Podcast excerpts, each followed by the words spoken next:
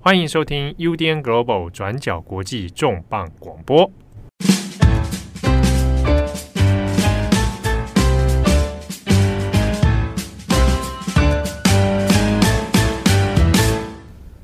Hello，大家好，欢迎收听 UDN Global 转角国际重磅广播。我是编辑七号，我是编辑木仪。今天的重磅广播来谈一则中国的。空中飞人意外事件，那这个事情呢，是发生在四月十五号，地点在安徽啊，中国的安徽。那在当地呢，有一场这个杂技的表演啊，马戏团的表演。那这中间里面有一个表演节目，可能大家对于马戏团都很这个有印象的话，都会知道这个空中飞人啊。啊，但是呢，当天晚上的演出，那这个空中飞人的桥段却发生了一个意外。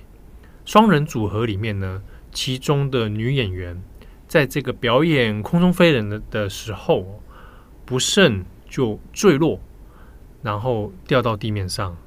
那经过送医抢救之后呢，最后是宣告不治身亡。那这一个马戏表演的意外事件呢，在中国在发生以来哦，其实舆论里面掀起很大的讨论跟新闻热度。原因是因为在这一个事件发生之后，不管是这个表演的官方啊，或者是说地方的这个政府单位，那也包含到表演者本身，各自对这件事情的说法哦，都有一些不同的差异。那到底这一个这种搏命演出的安全问题，谁应该来负责？那又为什么这一个空中飞人的事情，竟然会发生这样的意外？啊，它这背后有很多细节哦，值得我们来爬书跟探讨。所以今天的重磅广播，我们要来谈这一个发生在中国四月十五号的这个空中飞人的坠落死亡悲剧。好，那我们先来还原这个意外发生的现场。发生的地点是在中国安徽省北方的宿州市永桥区蒿沟乡的影楼村。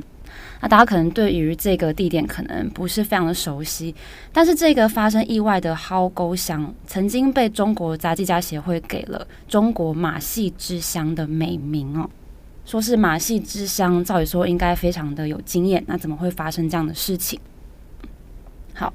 那当时原本是在举办一个文化节，叫做文冠花文化旅游节，那活动是由宿州市的一个家庭农场所举办的。那这次也是这个地区第一次举办这个文冠花文化节。原本预计大概这个文化节会为期一个星期左右。那为了这场文化节呢，这个家庭农场在上个月三月二十六号的时候，就跟一个安徽的演艺公司叫做安徽雅西演艺传媒有限公司签约，希望一起合作在呃文化节的开幕式四月十五号这一天，还有隔一天四月十六号举办一个特别的特技表演。那经过协调之后，他们双方决定由这个演艺公司旗下的一对演员，夫妻演员来出演杂技。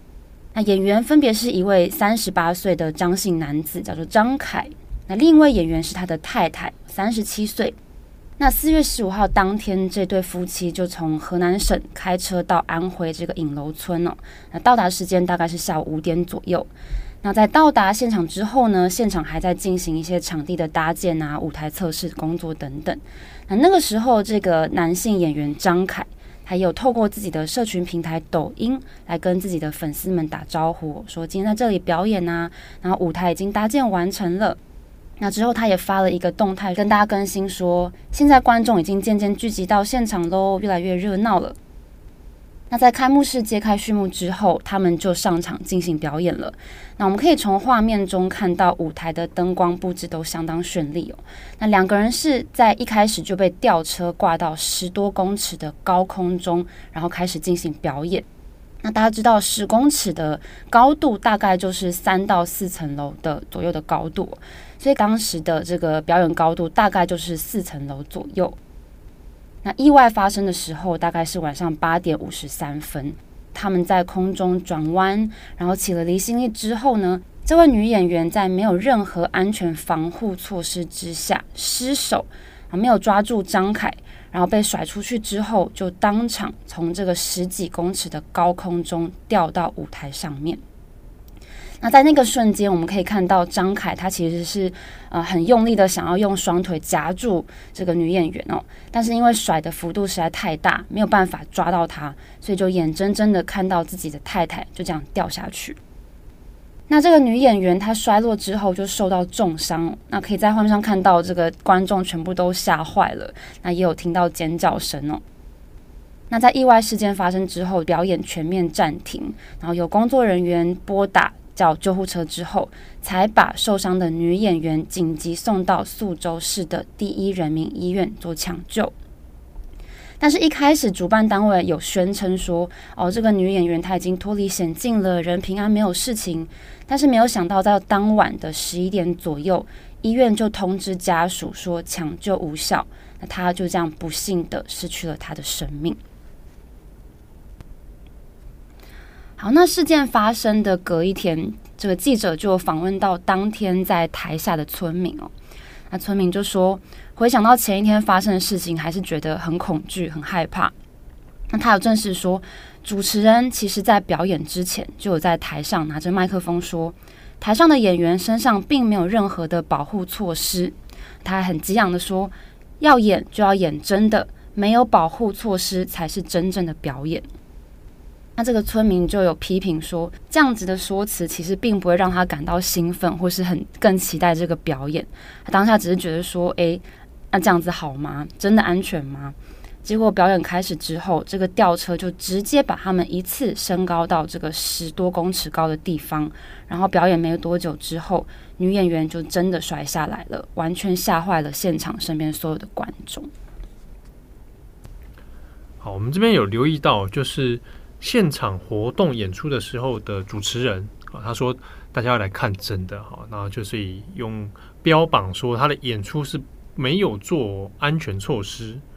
好，那这句话后来在不管是中国的媒体啊，或者是台湾有一些媒体有在讨论这个事情的时候，也把它变成一个标题啊，就说我们要来看真的啊，就我们没想到酿成这样的悲剧哦。不过这件事情其实远比我们大家想象中又更吊诡一点哈。除了主持人这样说之外，主办方对于这个悲剧发生之后的回应，其实也是后来为什么掀起这么大风波的一个原因。那我们刚刚有提到说，这个事件发生是在四月十五号的晚上。那意外发生之后，一开始官方都是静悄悄的，只有这个影楼村呢的这一位有一位官员就有在面对记者的时候就有说：“哎啊，这场表演是企业举办的哦，跟村并没有关系。看起来就是试图想要回避可能他们会出的一些监管责任上的问题。那是一直到三天之后，在四月十八号这天，这个永桥区官方才发布正式的通报。”我们在这边先稍微念出通报的内容哦。第一点，通报说调查认定这个演艺公司之前并没有按照有关规定履行报备、审核、批准的手续，属于违规演出。那另外，通报也说，演出过程中没有提供不可少的安全应急防护措施，更使用吊车来吊人表演，违反了这个建筑机械使用安全技术规程。认定操作不合规范。那另外通报也有透露说，这起事件暴露出齁沟镇这个官方的监管工作不到位。那也承诺说未来会汲取教训，加强演艺市场的管理。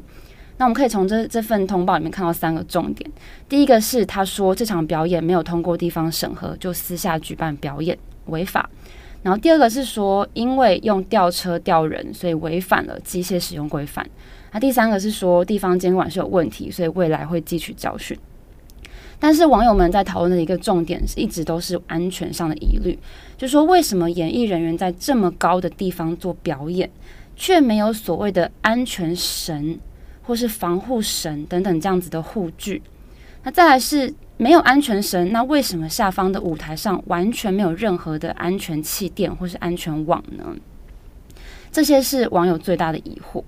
那再来是当局说要加强监管，但是他们提出的内容，监管内容只有吊车这件事情。那政府究竟有没有真的明确有安全规范体系来保护这些杂技人员的人身安全呢？这个问题还是很存疑的。好，那这个部分是官方的回应。那这个是政府官方的说法哈，但是现在矛头又指向的是主办方。这个主办方为什么没有去做申申请啊？他看起来流程是有问题的。但以及说，在悲剧发生之后，这个原因的部分，主办单位很想把事情导向说，这个事情跟他们无关，所以竟然跑出一个说法，说那为什么那个看起来很有经验的这一对夫妻，空中飞人夫妻发生这样的事情啊？就说会不会他们情感情不好，嗯，是一个情杀？嗯，我们一看听起来觉得。很荒谬啊！这个这个谁会想到想到这种情节哦？哎、嗯，他但是主办单位就真的这样说啊，说他们可能吵架哦，这是一场情杀事件。对，这到底发生什么事情呢？就是刚刚像我们提到说，网友挞伐的是演员安全措施的问题嘛。那也有提到说，活动主持人有说哦，要看就看真的，没有防护没有关系。那其实更引起民众愤怒的，就是刚刚齐浩提到的，就是演艺公司在意外发生之后的回应。那主办方就说，出演的男女演员彼此是夫妻，然后他们在当天上舞台演出之前吵架了，啊，起了争执，还很明确的说，最后是因为闹脾气、闹别扭而没有系上安全扣，才导致意外事故的发生呢。那这样子的发言让网友非常的不满。说主办方根本就是在暗示说这场悲剧是他们夫妻关系自己不好，然后甚至暗指说是一场情杀哦，把责任完全推到演员自己身上。那主办方也许是因为不想要承担责任而提出这样子的说法，那这种说法也的确在这个社群平台上有带动了舆论的风向，真的看到有不少人附和这样子的说法，就说。有两种说法，第一个是说，诶，是不是真的是这个丈夫动了手脚，或是有没有可能是另外一种，是因为女演员吵架不开心，然后气到失去理智，然后为了气老公而故意不扣上安全绳的？这些说法非常荒谬，我必须讲非常荒谬，因为大家知道，从主办方这样讲开始，没有任何的证据，好，所谓的吵架啊，所谓那些那些什么，那。在描绘案情的时候，是用这样的方式来呈现，那其实是非常非常荒谬的哦。就不管是就新闻，就司法上来讲，这都不应该这样去做。那在中国的舆论讨论，虽然在微博、微信上面也有人在附和，也没有证据，就说啊，人家可能真的是要吵架哦，那这样还有什么呃怪又怪在女生身上啊，说、啊、不理智什么的，啊，这个东西后来当然这个在中国社会网络上面出现之后哦。也还是有很多人知道，这看一看就有问题了，就引发了一些论战。跟其实很多人在荧幕前面也是很傻眼的。这这种事情也会有人信？你好歹证据拿出来嘛，嗯，对不对？其实蛮夸张的。对啊，就是这样的社会案件，居然可以搓成是一个吵架，然后导致的悲剧啊，所以是你们的事情，然后来回避掉我们刚刚前面讲的各种监管啊、安全啊的这些问题。嗯。当然，实际情形到底是怎么样，大家其实也并不清楚。这对夫妻到底关系好不好，我们也不知道。但是网友其实，在看表演前，我们刚刚提到这个抖音的动态，也觉得嗯，好像没有看到什么异状。那这个张凯呢，这个丈夫，他在事后也斩钉截铁的跟记者说，他们并没有吵架，而且强调说他们一直都很幸福。那当然，这个新闻记者们，他们就对这个演员的演艺公司的这些同事来做询问哦。那想要了解说，这对夫妻他们平时的互动到底是如何，是不是真的像主办单位说那样，好像很不合？那结果同事们确实都证实说，这位夫妻感情私下其实非常好，那他们育有三个孩子，而且家庭幸福很美满，还说他们几乎很少吵架，而且他们两个常常一起在各地演出来养家糊口。那根据我们在新闻上看到的资料。如果没有发生这样子的悲剧，那这对夫妻原本在表演之后可以领取的酬劳是两千块人民币，换算成新台币大概是八千八百八十三元左右。所以如果两个人去平分的话，就是一个人四千四百元台币左右。那其实这个薪资是非常低的。那也让非常多网友就很为他们惋惜，说这样子卖命演出啊，居然只获得这样子的报酬。那我们看有一个留言就说，高空表演者每一天每一次的表演都是冒着生命在表演。那其实关键点就是表演者他们可能安全上没有获得保护，而且酬劳普遍都不高，尤其是这种在农村或是并不是顶级的这种演艺学院出身的演员，他们赚取的酬劳其实都是很少的。好，所以我们可以看到哦，第一个我们先讲前面讲那个情杀啊，基本上它是一个非常荒谬的说辞，没有任何的证据，然后。这样的说辞居然还要让大家来花力气去去验证它啊，去访问啊，然后又要去问到当事人。这个当事人张先生他已经够难过了，还问他你们到底是不是感情不好？嗯、那最后那个主办方后来也为了这件事情，他有改口了啊，就是轻杀这件事情，他就有把它稍微的啊修正收回这样子。好，那我们今天前面也刚刚也讲到说，他的酬劳其实是很低的哦，算成台币。两个人这样子演出也才将近九千块台币哦，那其实是非常低，而且高风险啊，低报酬。嗯，那演出频繁又又相对是比较频繁的。好，那我们这边也可能谈一下，那还是回到那个很关键的原因点哦。为什么没有防护绳这件事情呢？呃，没有防护网的话，我们可以知道，那也许主办单位他真的就是没有设置啊，那。演员也看得出来，那可能就演员也同意或者默许的条件下他就演出了。那防护绳这身上是没有防护绳，可能就很多人有意外啊。会想说，哎、空中飞人到底是不是身上要有一些安全扣啦、安全绳啊，还是说他完全不要？好，那这个这个这个就是一个表演上的一个问题了。那这些问题也慢慢有一些业内人士，他们跳出来做专业上的解释，发表他们的看法。那我们引述一位非常有名的杂技表演艺术家，他就是吴正丹，他也是中国杂技家协会的副主席。他在接受访问的时候就解释说，其实高空杂技有分非常多种类型。那这场意外中的这个表演是所谓的男女皮条节目。但这个应该算是中国的用语，那其实就是我们说的绸吊表演，丝绸的绸，垂钓的钓，绸吊表演。那这个吴正丹他就有解释说，在绸吊表演进行的当中，特技演员会有很多像是在高空环抱啊、翻滚的这些动作。那他说，事实上这些关键的专业动作。如果身上既有绳子或是安全绳的话，会直接的影响这些动作的施展，所以也难以做出完整的动作跟表演。所以碍于表演专业本身这个本质，通常这种绸吊表演或是我们说的空中飞人，是不会系上保险绳或是安全绳的。或者说我们在看马戏团的时候，比较典型的像这种空中的抛接，有没有？嗯，两个人然后荡过来，然后另外一个接住。对方嘛，嗯、对，那他身上确实是没有防护绳的，对。可是那个场景底下有防护网，对啊，大家都会应该都会印象，底下是有防护网的，对。所以像吴正丹他就有强调说，关键是在下面，这种节目不可能不设置强大的防护配备，像是安全网啊，或是安全气垫，或是甚至一定要有助理演员团队在下方做保护。他强调说，杂技表演不只是人跟人之间的配合，也是人跟道具之间的配合。所以不管不管怎么样，都一定要有保护措施，而且要做足做满。就连落网这个动作都是训练的一部分。要怎么掉到网子上？要怎么用什么姿势吊？那才可以稳稳的被这个安全网接住？那确保任何意外都不会影响演员自己本身的安全。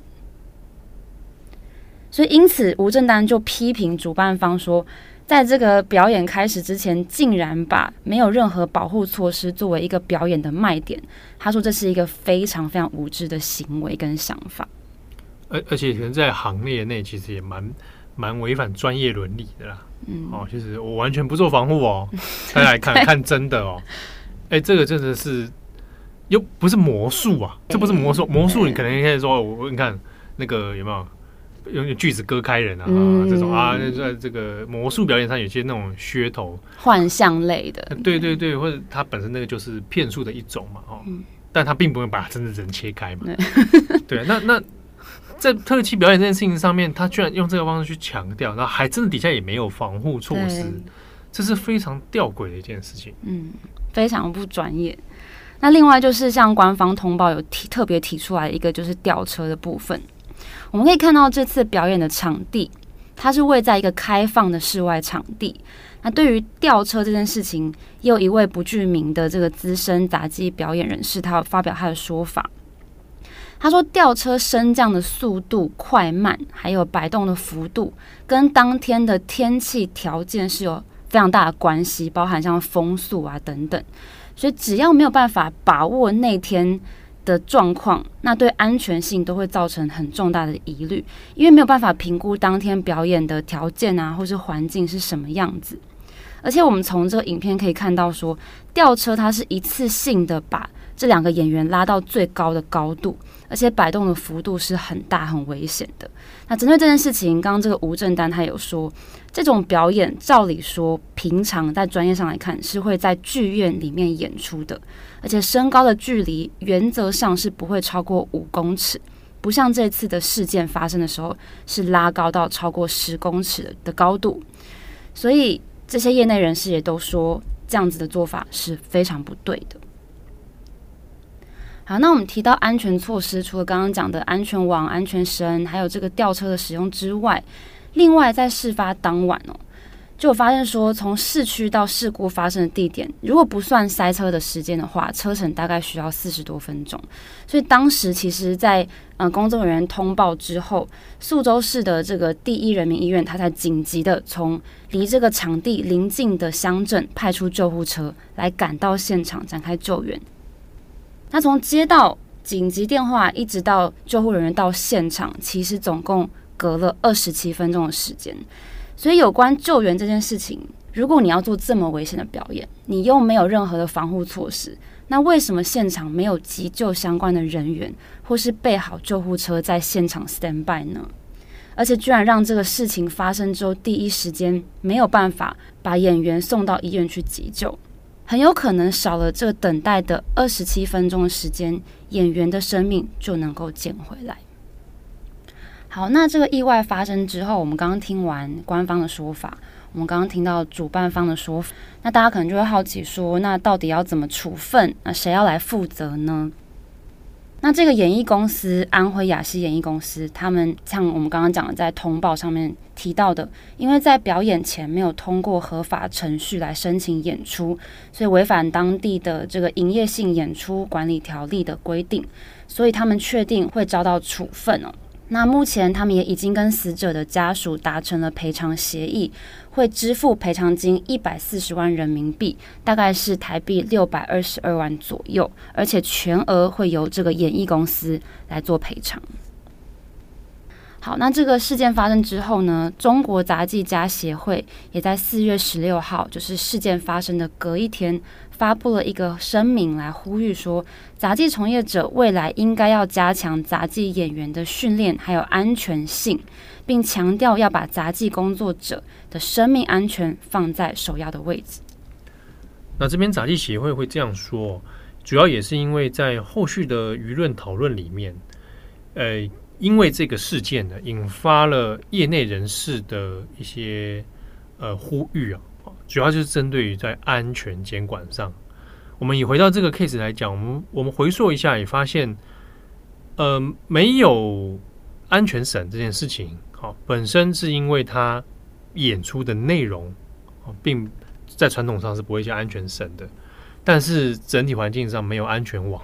然后主持人拿这个当卖点。嗯，所以可以可以可以知道说，的确在监管上面，在这个安全的设计上面是有问题的，但不知道出于什么样的原因啊，那两个人还是得去演出。那很多从业人员是希望说，像这样的情况是尽尽量是不要再发生了，应该都是要有统一的这种安全标准嘛，嗯，啊，包含吊车的使用与否，然后现场的安全网是一定百分之百要搭配这样子，所以。看出来就是说，哎，我们这个现在这个问题哦，它勾引出来是其实很多历年来可能都有类似的状况。那确实哦，因为过去中国，我们不用讲说很久以前，我们讲近几年当中，其实类似的这一种，呃，杂技表演，高难度的表演里面，因此有发生意外丧命的 case 也是有的。那比如说，二零二零年的时候，啊，二零二零年的八月一号，在河南省啊，有一位杂技演员李小稳啊，他是二十八岁的这个杂技演员哦。那他在内蒙古的呼和浩特啊这边演出的时候呢，也是啊，他是在高空当中去有表演这个棍棒演出啊，那还有踩着这个巨轮啊，啊行走啊，这种典型的这种空中的高难度杂技。但是呢，它的高度哦，差不多有八公尺之高哦。那也是不幸从这个八公尺他踩着飞轮的时候啊，就这个掉落到地面了，结果是头部重创，最后呢伤重不治哦。那后来呢？这个处理哦，马戏团在比如说医药的赔偿啦，或者什么样的这个后续处置上面哦，哎，也赔的金额也很少，而且还把它推卸责任，哦，说是这个跟他们马戏团无关啊，那是道具的问题，道具这个本身品质，那那是承包商的问题，啊，那所以也引发了很多的这个争议啊。好，那其实，在近期，呃，除了这个安徽省的我们刚刚讲的这位夫妻的事件事件之外，之前也是有类似的这种高空演员，他从这种高度上面坠落啊，一样都是没有防，共通点的问题都是没有防护网，那或者是他没有安全绳，那有的就是受伤，那不幸的话就是因此往生了。所以这个安全的设定上面，法规的执行上面，其实是一个蛮巨大的问题的。好，看起来是几乎很少有一个有效的机制去做监管。啊，那或者是说真的去落实啊？我们看这个安徽省事件之后，虽然好像官方啊、政府单位说这个未来一定要落实啊，嗯，但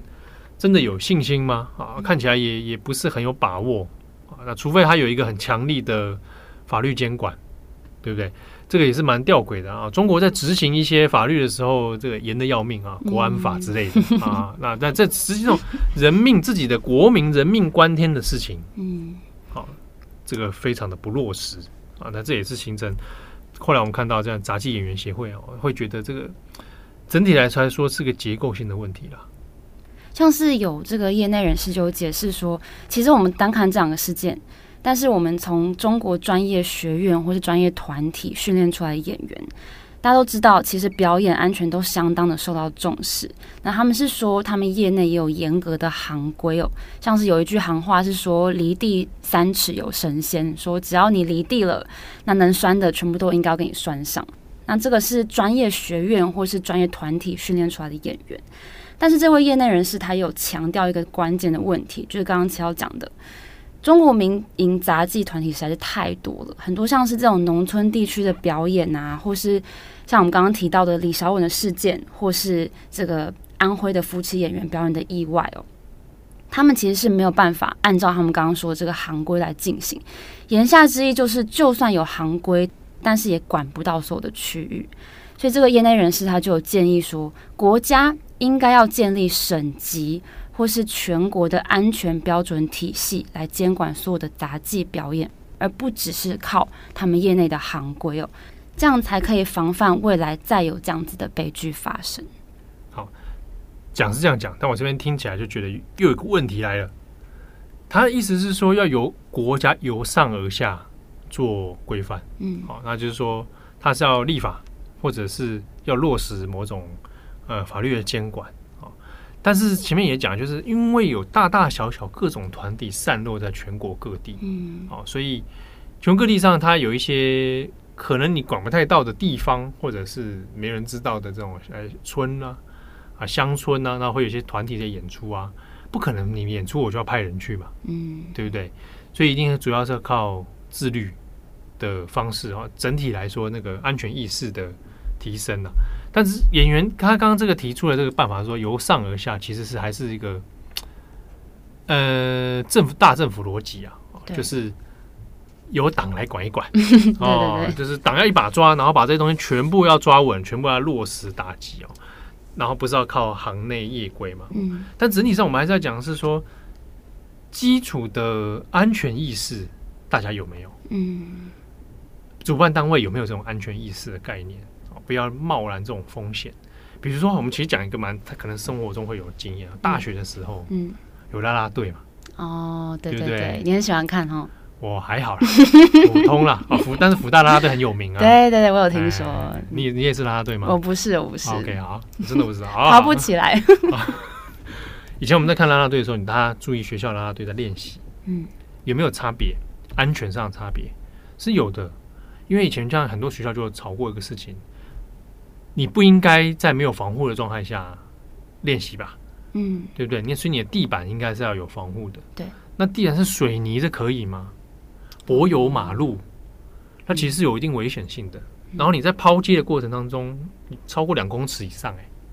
对。有些建筑法规里面，你在两公尺以上在作业都要去做那个安全网。嗯，对，工人啊这些。对啊，那那那这个啦啦队的练习当中有没有那个意识存在？那以前就有讨论，我我自己有自己在念书的时候，那个时候当时就有有人讨论过，啊、呃，有规定说同学啦啦队练习不可以在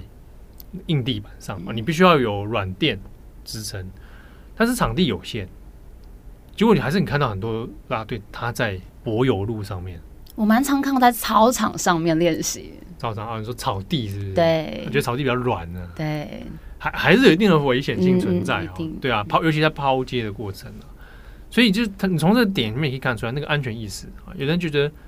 可能有一点点侥幸心理，嗯，不会有什么会出什么问题，嗯，对、啊，反正练习都很多，训练都很足，都训练的足够啦。对，对啊，哦那。这个部分就是你没办法靠说大家都有有一个规定，然后有一一直有人会在旁边纠举、查办，对啊。那我们回到如果中国的 case 里面，主办单位自己的安全意识啊，有没有那个概念存在了？保护演艺人员，那以及说演艺人员自己在面对这种风险的时候，怎么知道保护自己？嗯，对啊。可是如果放回中国的脉络里面，它又有一个很复杂的原因。马戏团的成员们，哦，刚刚牧野有说，像我们有分很多种嘛，有的是在正规的体系里面训练出来，哦，那他可能出路相对比较好。那也有很多是来自这种中下阶层农民工，他为了挣一口饭吃，好，他要做这种搏命演出啊，高风险但却低报酬。嗯，所以或许在这种经济条件之下，可能没有拒绝的。余裕，我可能拒绝这一场，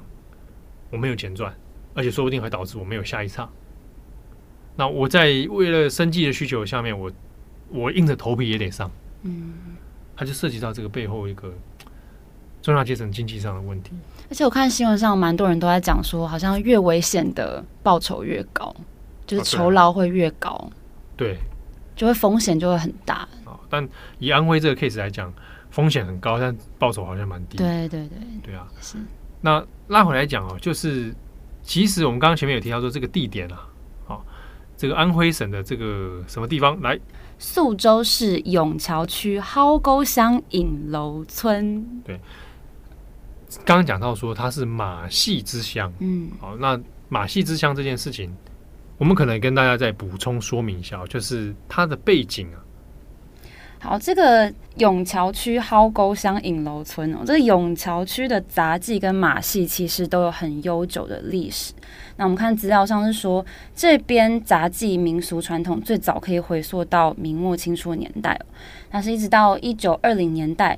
这个永桥区的，特别是桃沟乡、柳沟乡，还有这次意外发生的这个蒿沟乡一带，都出了非常多的杂技名人哦。那因为这里丰富的马戏艺术文化发展，所以在二零零八年，这个永桥马戏艺术就有被列入中国国家非物质文化遗产的保护名录当中。那这个保护名录其实包含了非常多，包含文学、传统舞蹈、杂技、戏曲等等。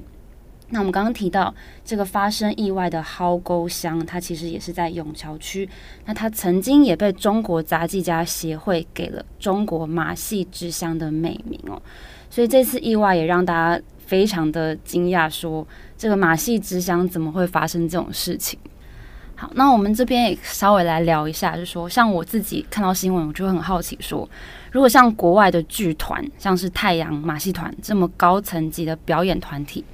那如果他来台湾表演的话，那在安全规范上面，逻辑上应该是要由他们来配合台湾的法规，还是反过来是由这个剧团来要求台湾方主办方来配合他们的规定呢？